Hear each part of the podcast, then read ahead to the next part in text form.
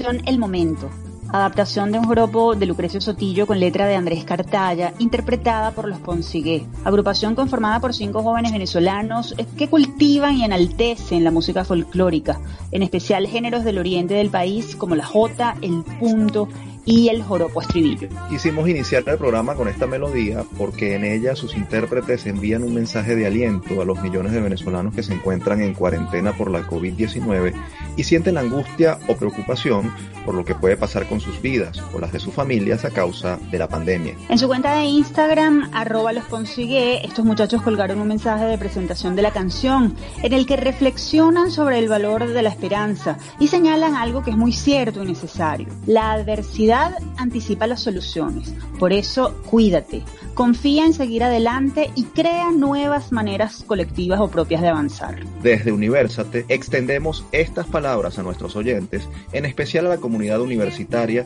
que tanto empeño le pone a mantenerse activa por encima de la crisis.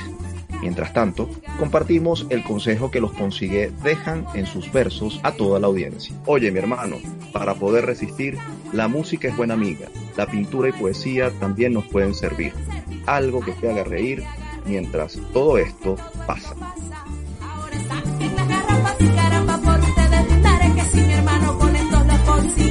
porque se encuentran en casa.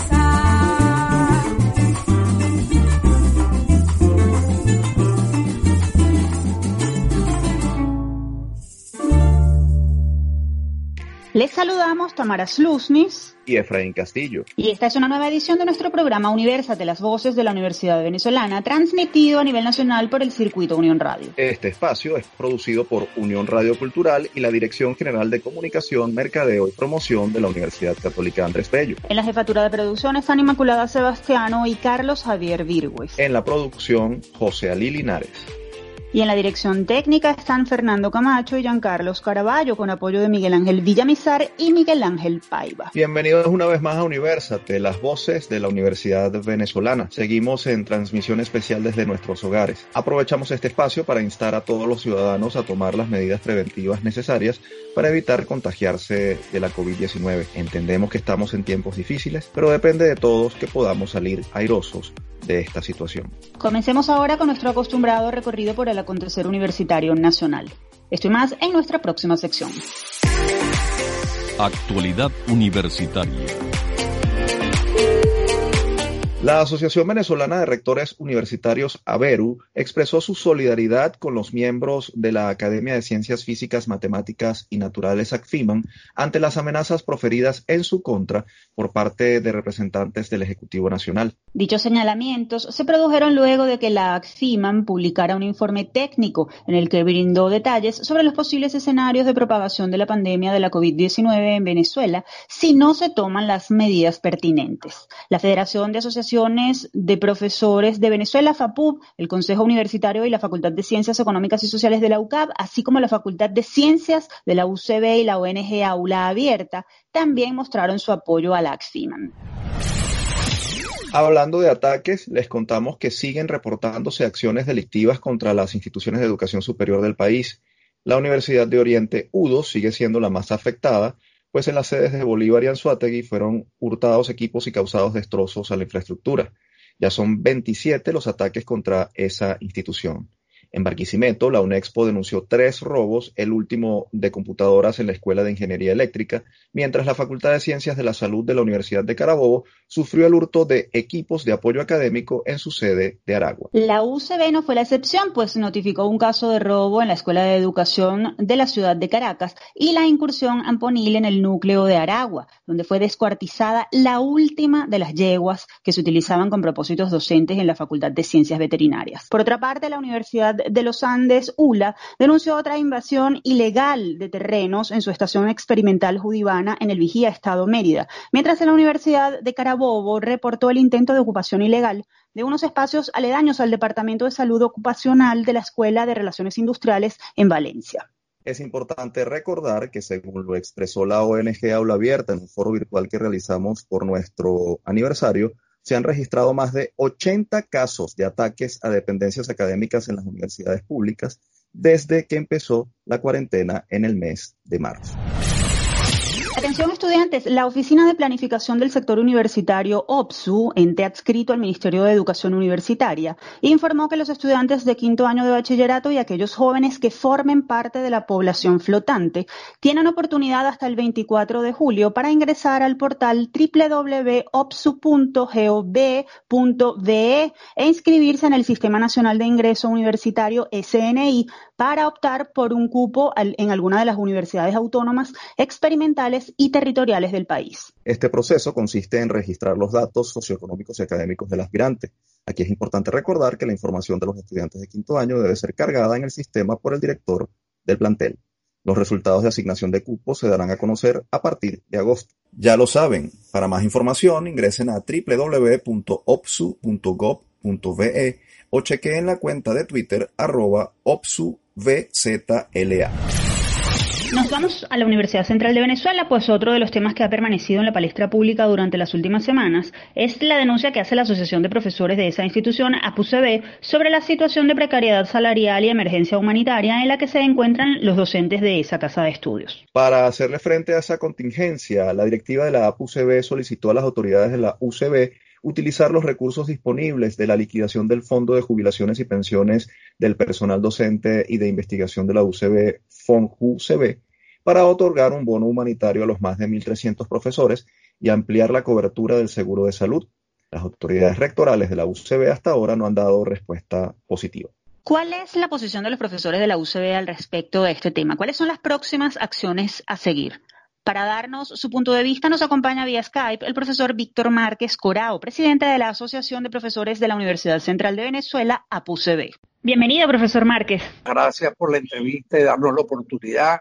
Felicitaciones por su aniversario. Efectivamente, bueno, la situación del profesorado universitario en todo el país y en la UCB, por supuesto, de la misma manera es absolutamente lamentable no hay ningún miembro de la comunidad universitaria que su salario, y hay que diferenciar el salario de los otros elementos que componen el ingreso, tiene para adquirir la canasta alimentaria. Es decir, cuando vemos la tabla salarial aprobada por la OPSU, bueno, esa tabla salarial le coloca a la persona que más gana un millón quinientos mil bolívares.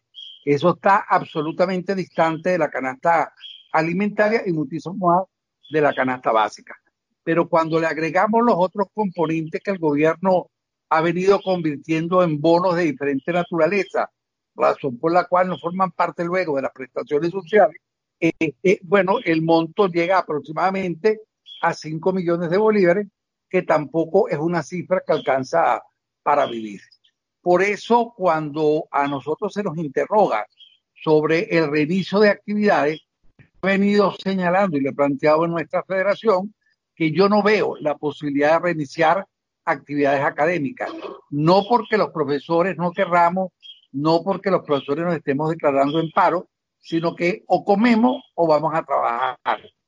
Ir a trabajar para no tener que comer, bueno, difícilmente puede haber reinicio de actividades. Esta precariedad económica que están viviendo los profesores fue lo que condujo a unas decisiones de la Asociación de Profesores y esas decisiones fueron solicitarle al Consejo Universitario que aprobara un bono de ayuda humanitaria.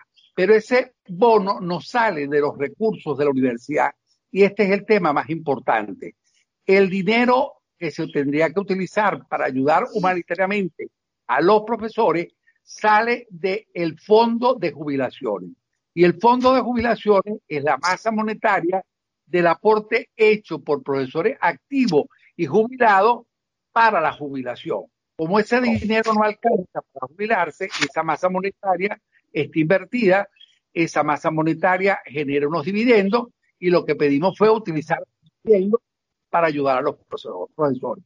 Bueno, de manera incomprensible, a estas alturas, el Consejo Universitario, que no es el dueño del dinero, el dueño del dinero son los profesores, se niega o no aprueba darle el dinero que le corresponde a los profesores porque es de ellos.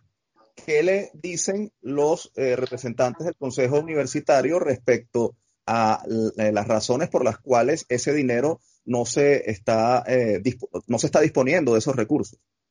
Fíjate, la respuesta que dio la ciudadana rectora fue que las cuentas estaban congeladas Bueno, resulta que eso ocurrió en un momento determinado, eso nos ocurrió también al IPP, y ese problema se solucionó hace más de cinco meses.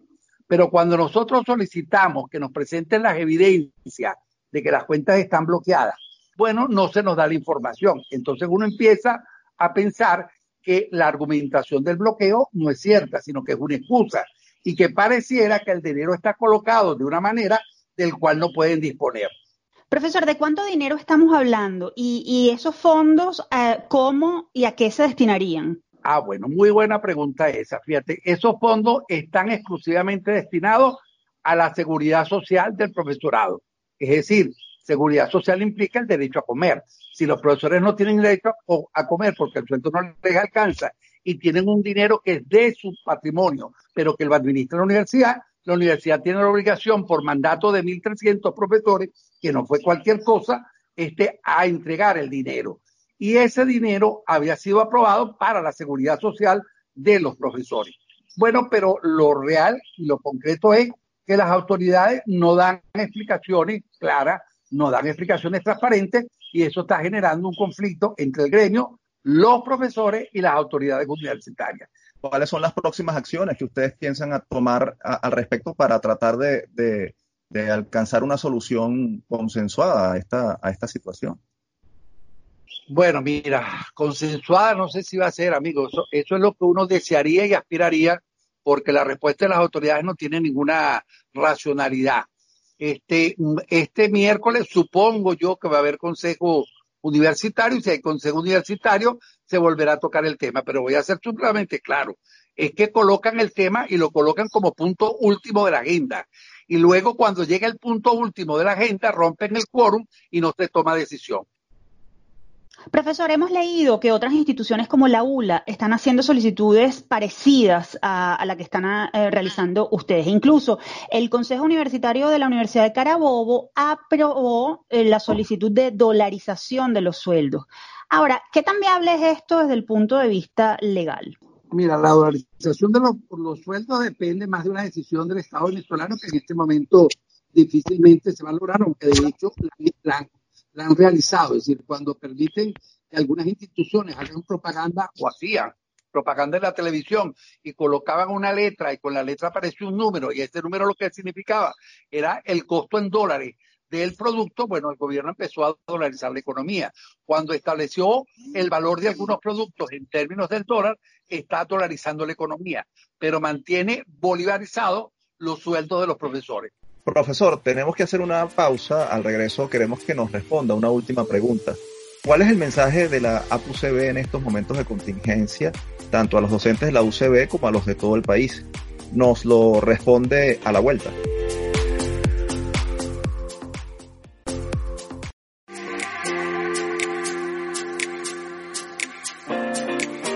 Seguimos con más de Universate, las voces de la Universidad Venezolana. Recuerden que pueden comunicarse con nosotros a través de nuestras redes sociales, arroba Universate Radio. Continuamos conversando con Víctor Márquez Corao, el expresidente de la Asociación de Profesores de la UCB, APUCB. Profesor, antes de despedirlo, ¿cuál es el mensaje de la APUCB en estos momentos de contingencia a los docentes de la UCB y los de todo el país? Bueno, que hay que apreciar la lucha por la defensa de los derechos tanto internos como externos es decir, el que estemos en una situación de cuarentena no implica que nos sigamos defendiendo como lo hicimos a través de una petición en línea, bueno, que el Consejo Universitario ha desoído, bueno, habrá que hacer una nueva mm, mm, mecanismo de presión frente al Consejo Universitario. Déjame decirte que ya van cuatro consejos de facultad que se han pronunciado apoyando la propuesta de la Asociación de Profesores. Lo que llama la atención es que esto aprueban los consejos de facultad y otra cosa están haciendo los decanos en el Consejo Universitario. Es decir, hablan de democracia, pero actúan autocráticamente y respetando la decisión de sus propias comunidades. Profesor, muchas gracias por aceptar nuestra invitación. Universate es y siempre será una tribuna para que los profesores universitarios puedan exponer sus inquietudes e iniciativas. Gracias a ustedes, muy amable. Ustedes escuchaban al profesor Víctor Márquez Corao, presidente de la Asociación de Profesores de la UCB, APUCB.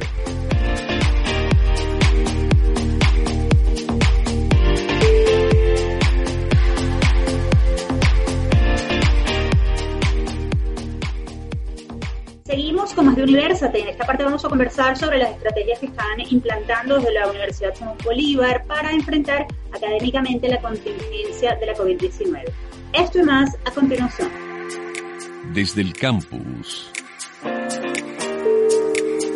Con el fin de ofrecer a sus estudiantes alternativas educativas a distancia en medio de la pandemia, el pasado 20 de mayo, el Consejo Directivo de la Universidad Simón Bolívar, encabezado por el rector Enrique Planchart, aprobó dictar a partir de junio una serie de asignaturas de las distintas carreras de manera virtual, utilizando las tecnologías digitales disponibles. Los 27 departamentos académicos presentarán la lista de materias que podrán ser cursadas por los alumnos USBistas mediante estas plataformas digitales. Las clases se pondrán en marcha durante seis semanas, entre el 8 de junio y el 17 de julio. Las asignaturas corresponden al trimestre enero-marzo 2020 que todavía está pendiente.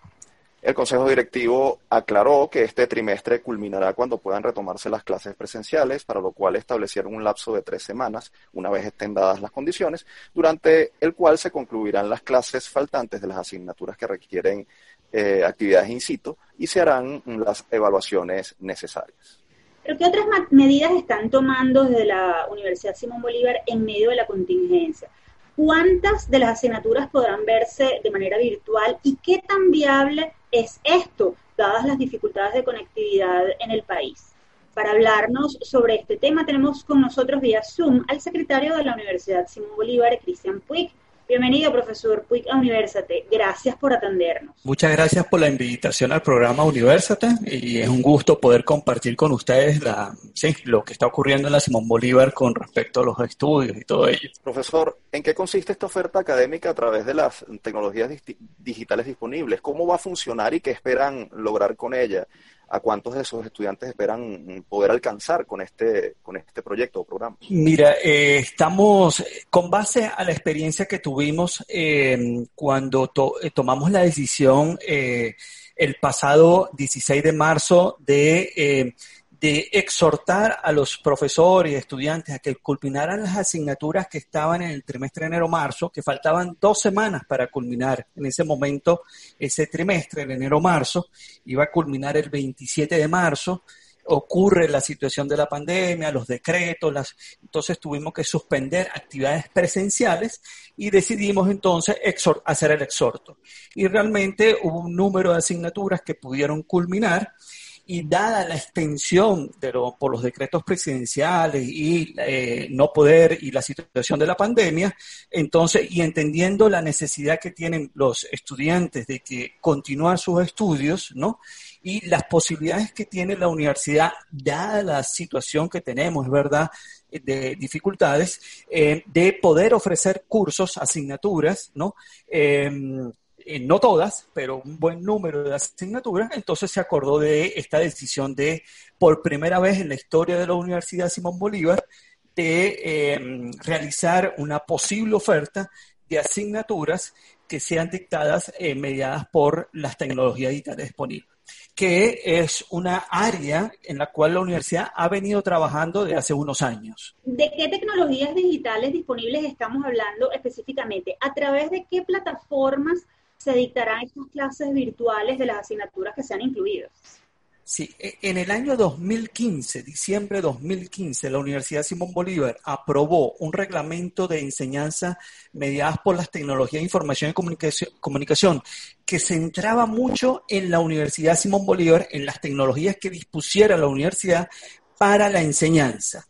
Sin embargo, en el año 2017, dada la evolución que tenían las tecnologías digitales disponibles para ese momento, se aprobó una reforma a ese reglamento y entonces ahora descentraliza, no lo centraliza en la universidad, lo descentraliza para que cada profesor haga uso de las tecnologías disponibles, ¿no? Disponibles, cualquiera que esa que sea, para hacerla uso para sus procesos de enseñanza. Eso fue una, un cambio en el reglamento que nos dio flexibilidad y que gracias a eso yo creo que ahora la universidad ha podido enfrentar esta situación. Profesor, Entonces las tecnologías son todas, son variadas, Google Classroom, Zoom, todas aquellas tecnologías que existan y que le sirvan al profesor para hacer uso de eh, eh, la administración de los estudios. Ajá, perdón, Efraín.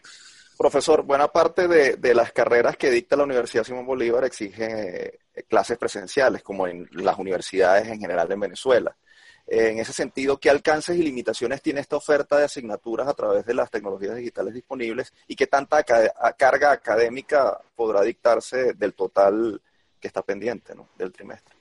Bueno, si nos fijamos, por ejemplo, los directores de división, que son los jefes de los 27 jefes de departamentos académicos, eh, que son cuatro divisiones académicas y ahí están englobadas todas las áreas del conocimiento, ellos hicieron un informe muy bueno donde em, eh, eh, compilan toda esa información de lo que ocurrió de esas asignaturas que faltaban por terminar.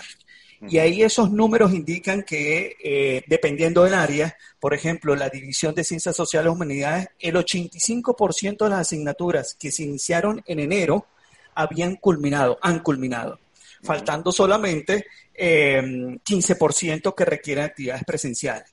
Es verdad que, por ejemplo, en el área de ciencia física y matemáticas, que hay más laboratorios, que es más de las ingenierías, eh, ya no fue el 85%, sino como un 52%. Ahí bajó el número de asignaturas que pudieron culminar. Entonces, eh, entendemos que no vamos a poder, la oferta no va a cubrir para todas las necesidades, pero creo que va a ser, em, estamos compilando esa oferta, se va a presentar a los estudiantes próximamente, y los estudiantes tienen que estar pendientes de las redes, de toda la información que emana la universidad.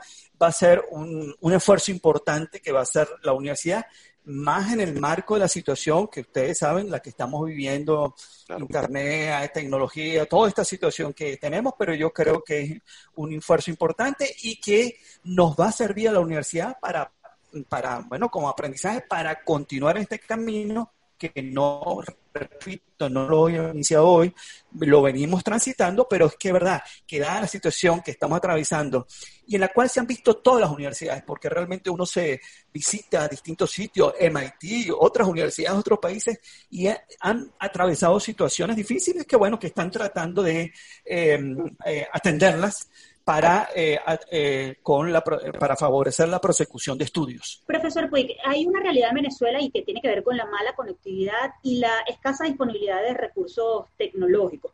¿Cuál ha sido, al menos en una primera instancia, eh, la receptividad de estudiantes y profesores en relación con esta iniciativa que ustedes están desarrollando? ¿Cómo la Universidad Simón Bolívar piensa atender esta, esta situación para garantizar la mayor inclusión posible? Bueno, eh, la verdad eh, es una situación que tenemos, pero por ejemplo, si cuento por mi propia experiencia de la asignatura que yo estaba dictando este trimestre, la he, he, podido, el, mayor número de estudiantes, o sea, han podido continuar su, el dictado de esta asignatura y lo hemos hecho por tecnología. Es verdad que hubo uno o dos estudiantes que no pudieron porque no tenían la conectividad a Internet. Es verdad. Pero, pero el mayor número los talona.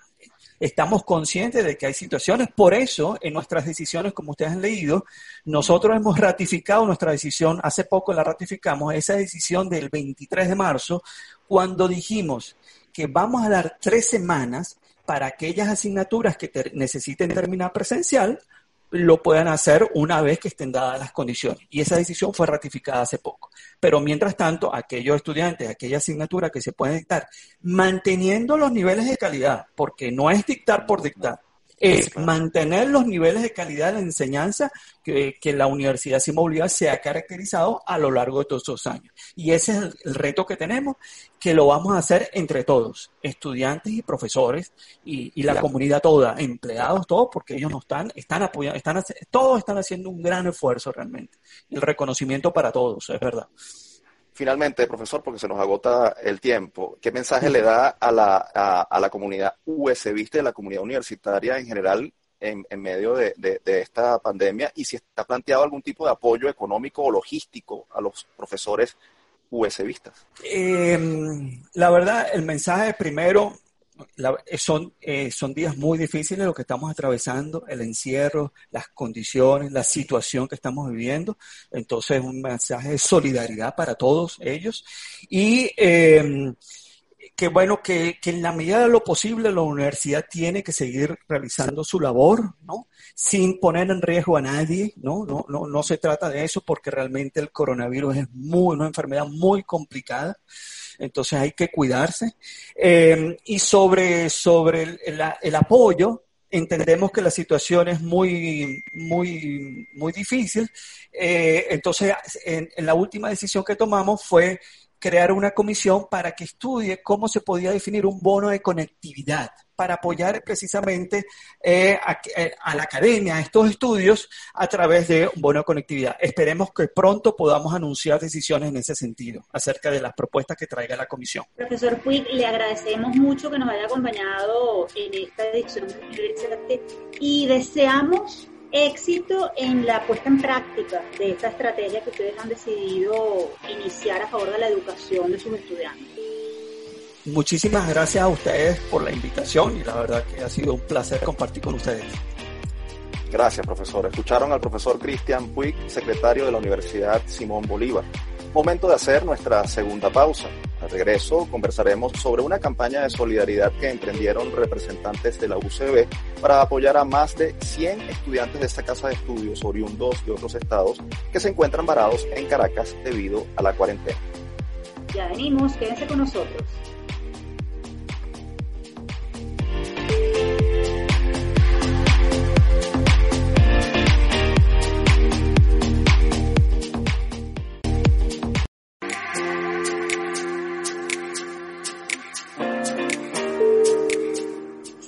Con Universate, las voces de la Universidad Venezolana. Recuerden que pueden seguir nuestra transmisión en directo a través de www.unionradio.net. En esta parte del programa conoceremos cómo los estudiantes y profesores se unen para ayudar a miembros de la comunidad universitaria que lo necesitan en medio de esta pandemia. ¿Quieren saber de qué se trata? Entonces quédense a escuchar nuestra próxima sección.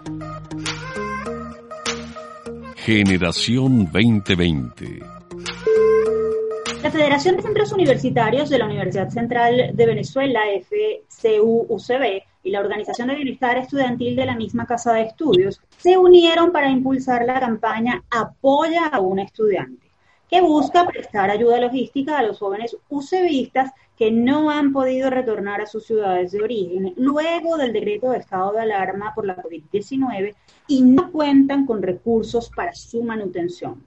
A través de esta iniciativa se busca beneficiar al menos a 100 estudiantes que se encuentran varados en la ciudad de Caracas desde el mes de marzo, para quienes se está recolectando desde alimentos básicos hasta artículos de aseo personal.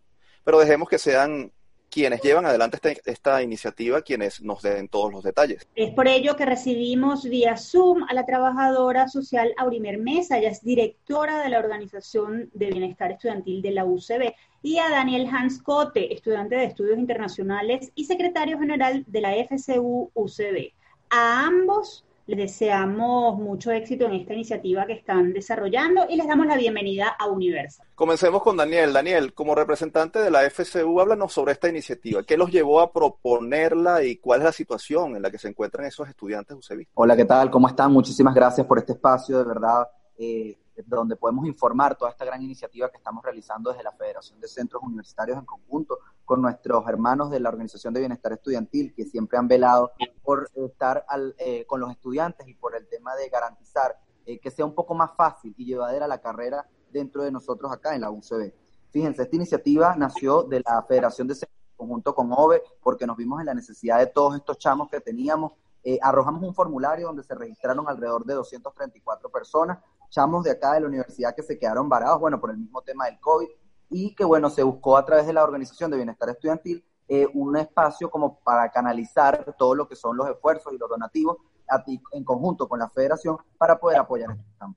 Estos chamos se encuentran en una situación bastante crítica, chamos que están constantemente siendo amenazados con desalojarlos de, su, de, su, de sus viviendas donde se encuentran, donde, se, donde están alquilados. Recordemos que una residencia estudiantil para un estudiante aborda, aborda un monto entre 80 y los 100 dólares actualmente en Caracas es bastante complejo porque son chamos que vienen de distintas latitudes del país donde les cuesta eh, mantenerse acá dentro de la universidad. Primer, según la estadística que se maneja desde la Organización de Bienestar Estudiantil, ¿De cuántos estudiantes foráneos estamos hablando? ¿Cuántos estudiantes foráneos en las distintas, eh, las distintas sedes de la UCB? ¿Cuántos pudieron haberse quedado varados y de dónde son ellos? Mira, nosotros tenemos una data de este, estudiantes becarios aproximadamente en este momento de 4.117. De los expedientes que nosotros tenemos como becarios, nosotros estimamos que aproximadamente unos 1.200 estudiantes proceden del interior del país y un grupo, un grupo significativo de lo que nosotros llamamos eh, los Altos Mirandinos, Guarenas Guatire,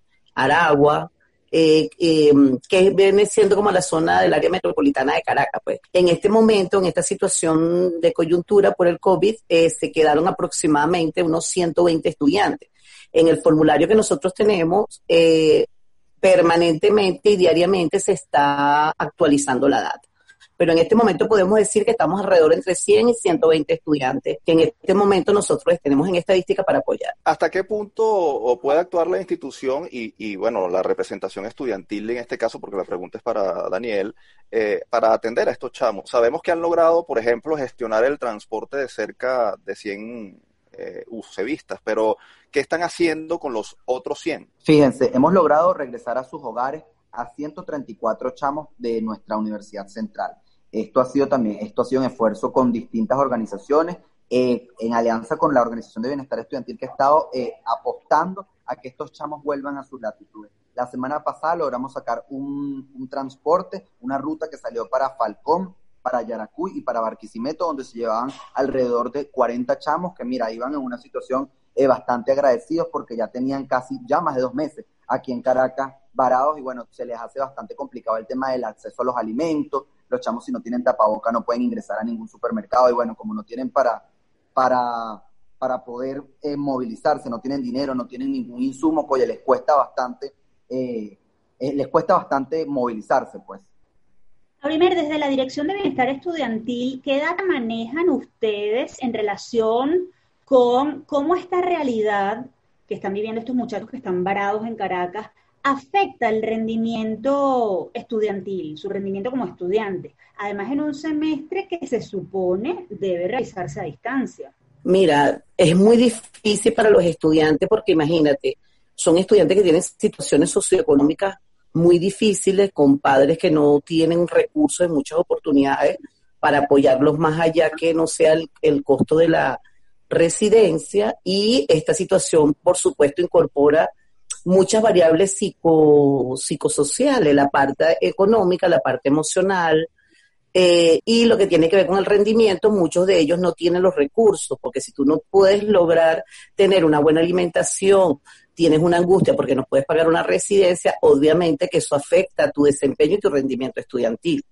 Afortunadamente hay algunas facultades que han logrado arrancar y otras eh, están en ese trámite y en esa gestión muchos estudiantes se apoyan porque, bueno, pueden tener acceso a un teléfono, una computadora o la propia residencia le da esos recursos. Pero en línea general es una situación bastante difícil para poder mantener un desempeño académico óptimo, realmente. Finalmente, porque se nos agota el tiempo, ¿cómo colaborar con esta campaña? ¿Quiénes y con qué pueden hacerlo y a dónde pueden escribir o llamar para conseguir más información? Bueno, nosotros hemos habilitado un correo que se llama ove.apoya a un estudiante gmail.com en a través de estas redes sociales, eh, a través de las redes de OVE UCB, a través de las redes de fcu.ucb, allí estamos brindando toda la información. Los alimentos los estamos canalizando acá desde nuestra sede de la Federación de Centros Universitarios. A todas esas personas que quieran colaborar, también tenemos habilitada una cuenta CEL, también tenemos la cuenta de ingresos propios de la Organización de Bienestar Estudiantil, que es la que está capacitada y que está eh, en este momento recibiendo todos los donativos en el tema de bolívares para apoyar a todos estos chamos que queremos darle y brindarle por lo menos un alimento en este momento tan crítico. Un mensaje final, profesora Urimer. Bueno, un mensaje final primero, darle las gracias a ustedes, invitar a la sensibilidad del pueblo venezolano, de muchas organizaciones públicas y privadas y ONG que sabemos que están dispuestas a apoyarnos y que los recibimos con los brazos abiertos porque este es el momento que nuestra juventud, que es la que se está formando, nos necesita. Y gracias a ustedes, ¿verdad?, por hacer eh, la proyección de esta iniciativa de nuestra UCB, OVE junto con la FCU y la Secretaría en apoyo, sumando voluntades para apoyar a nuestros estudiantes. De verdad, muchas gracias. Gracias a ustedes, Aurimer y Daniel, por aceptar nuestra invitación para participar en Universate con tan valiosa información y aplaudimos su iniciativa. Les deseamos todo el éxito. Muchísimas gracias, por todo ese apoyo. Gracias, gracias de verdad. Un abrazo de verdad. Nombre de la UCB. Ustedes escuchaban a Aurimer Mesa, directora de la Organización de Bienestar Estudiantil de la UCB, y a Daniel Hans Cote, estudiante de Estudios Internacionales y secretario general de la FCU UCB. Ya saben entonces que si desean colaborar pueden escribir al correo ove.apoyaunestudianteucebista.com. Repito, ove.apoyaunestudianteucebista.com sin la E en Ucebista.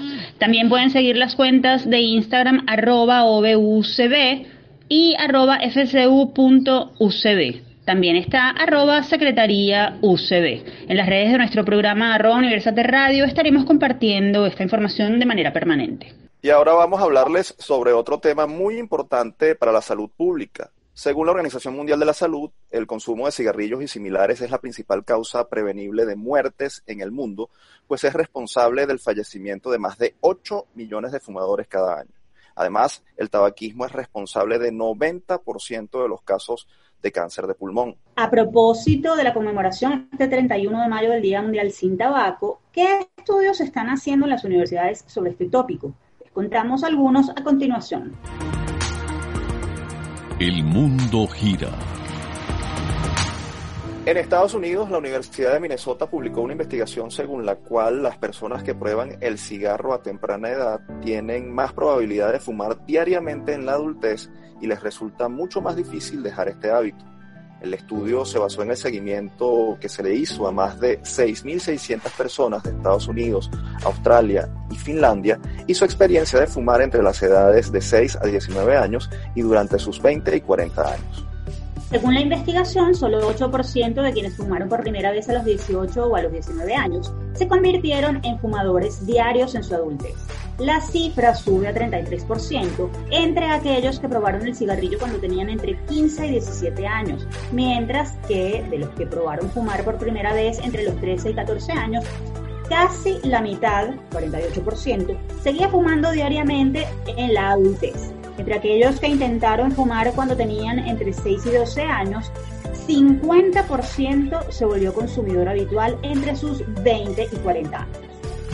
Aunque no están claras las causas, el estudio indica que puede deberse a que el cerebro es más sensible a la adicción a más temprana edad investigadores sugirieron que estos hallazgos también aplican al vapeo o consumo de cigarrillos electrónicos con o sin nicotina, porque la vulnerabilidad del cerebro juvenil ante los agentes adictivos es la misma. Precisamente la Universidad de Boston acaba de publicar un estudio según el cual el consumo de cigarrillos electrónicos aumenta el riesgo de sufrir ataques cardíacos, enfermedades cardiovasculares y apoplejías, tal como lo hace el cigarrillo tradicional. Según el reporte, no hay ninguna evidencia de que vapear reduzca el peligro de tener lesiones cardiovasculares, aunque los dispositivos no tengan nicotina. En la investigación participaron 400 personas entre 21 y 45 años sin enfermedades cardíacas, de las cuales 285 fumaban cigarrillos tradicionales, 36 cigarrillos electrónicos y 52 consumían ambos tipos, mientras 94 eran no fumadores. Los resultados mostraron que tanto los fumadores de tabaco como las personas que fuman de ambos modos sufrían un endurecimiento de las arterias, lo que a la larga puede provocar daños en los vasos sanguíneos y enfermedades cardíacas. Todos los fumadores, incluidos los que solo vapeaban, sufrieron el mismo daño en las células endoteliales que revisten los vasos sanguíneos. Amara, muy pertinentes estos estudios, sobre todo porque los jóvenes son blancos fácil del tabaquismo por moda, presión social o inseguridad y además los cigarrillos electrónicos son cada vez más populares entre las nuevas generaciones e incluso son promocionados como alternativa segura desde el punto de vista de salud. Bueno, de hecho, Efraín, datos de la Organización Mundial de la Salud indican que casi 10% de los adolescentes venezolanos entre 13 y 15 años son fumadores. Esto es realmente muy preocupante. Así es. Hacemos nuestra última pausa en Universa, Tetamara. Al regreso conversaremos acerca de un concurso de expresión artística sobre la pandemia dirigido a niños y adolescentes que está convocando el Centro Cultural de la UCAM. Ya venimos, somos University, las voces de la Universidad Venezolana.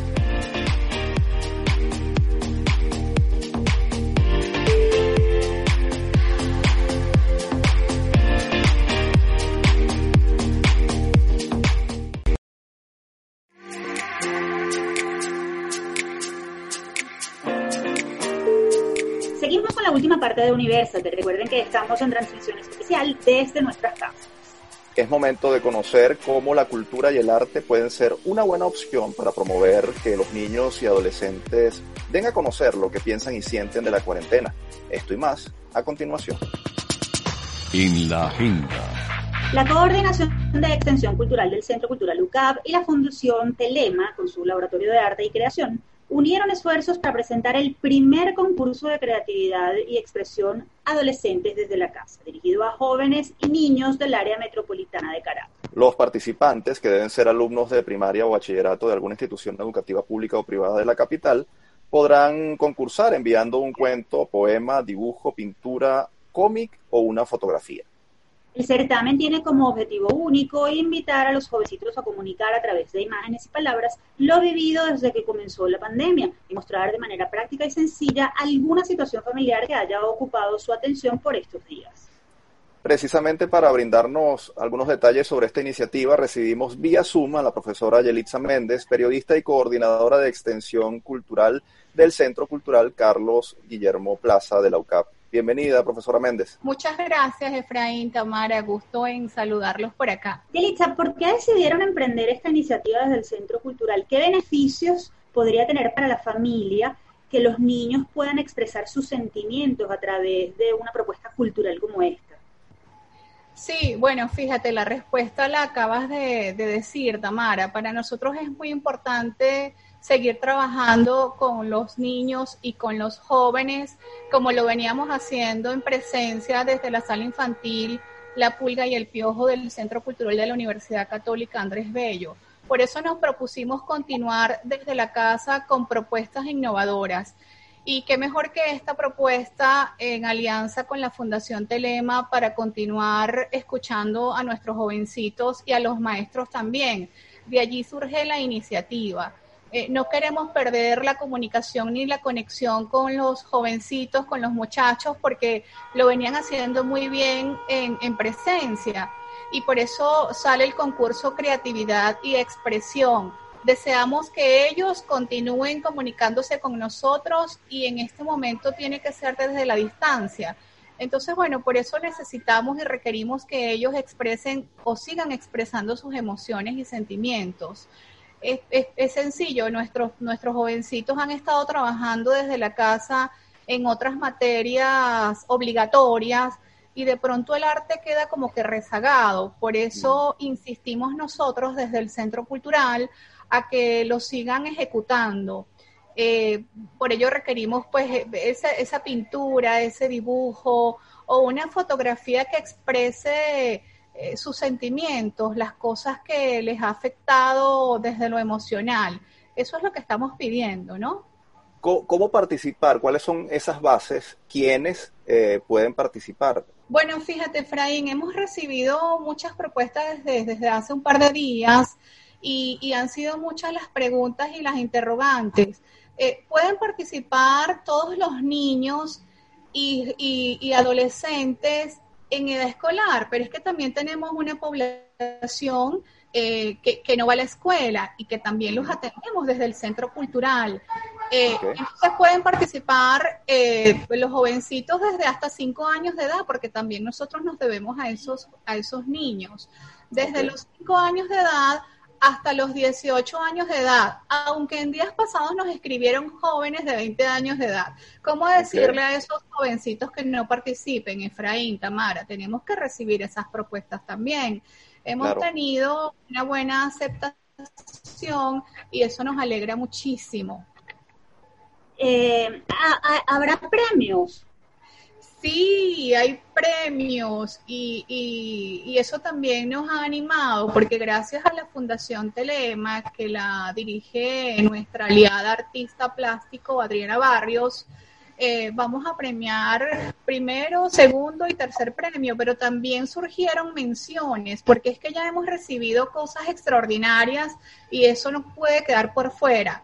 El primer premio recibirá unos audífonos inalámbricos y la creación de una revista electrónica. Y el segundo premio, un pendrive de, de 64 gigas, bueno, que, nos cae muy bien, ¿verdad? Y un reportaje medio digital eh, tanto en la página web del Centro Cultural como el de la Fundación Telema.